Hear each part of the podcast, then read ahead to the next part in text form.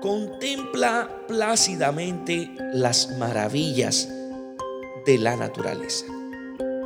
Contempla el firmamento con sus nubes de algodón, el agua que corre por el río, un árbol cargado de trinos, una piedra con su tesoro de silencio, la flor tersa y perfumada, una hierbecita que mueve el viento. Goza de las bellezas naturales y agradece a Dios que preparó este paraíso de bellezas elementales para tu deleite y reposo. No pases como un extraño por en medio de la hermosura de la creación. No tienes que ir muy lejos ni gastar mucho dinero para recobrar la paz perdida en la selva de confusión de la ciudad.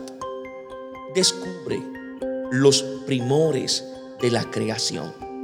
Dios os bendiga en sabiduría y en santidad.